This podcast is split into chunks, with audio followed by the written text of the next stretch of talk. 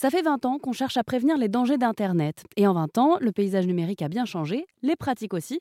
Et donc ce qui paraissait indispensable il y a 20 ans est la réalité aujourd'hui. Alors quel comportement adopter face à des ados, voire des enfants, qui souhaitent exposer leur vie sur les réseaux sociaux? La clé, c'est la prévention, selon Axel Dessin, directrice d'Internet sans crainte.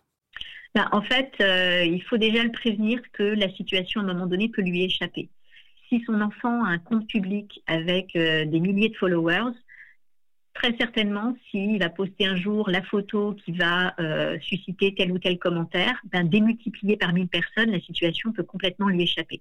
Donc il y a déjà le fait de dire et que les parents osent continuer à accompagner leurs enfants euh, quand ils sont aussi adolescents parce qu'ils vont être exposés à d'autres problèmes. Aujourd'hui, dans les relations affectives, amoureuses, le partage de, euh, photos dénudées, qu'on appelle nude, est assez courant. Euh, ça fait partie de nos vies aujourd'hui. Mais pour autant, euh, ça peut se transformer en situation dramatique si ça devient un support pour ce qu'on appelle le revenge porn, quand tout d'un coup la photo partagée dans une relation intime sert à se moquer, se venger et diffuser largement. Donc il faut être conscient de ça et de savoir ensuite comment on peut agir. Donc il y a déjà le 3018 qui est un numéro à connaître contre les cyberviolences parce que euh, ils sont en lien avec les réseaux sociaux, donc ils peuvent faire supprimer rapidement euh, des contenus et, bloquer les comptes.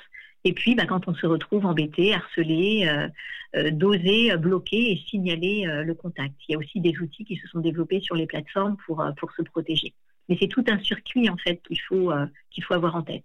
Comment prévenir et comment agir après quand on est confronté. Et le plus important reste, selon Axel de Saint, de maintenir le dialogue pour pouvoir réagir si jamais, euh, pour que l'enfant n'ait pas à affronter quoi que ce soit tout seul.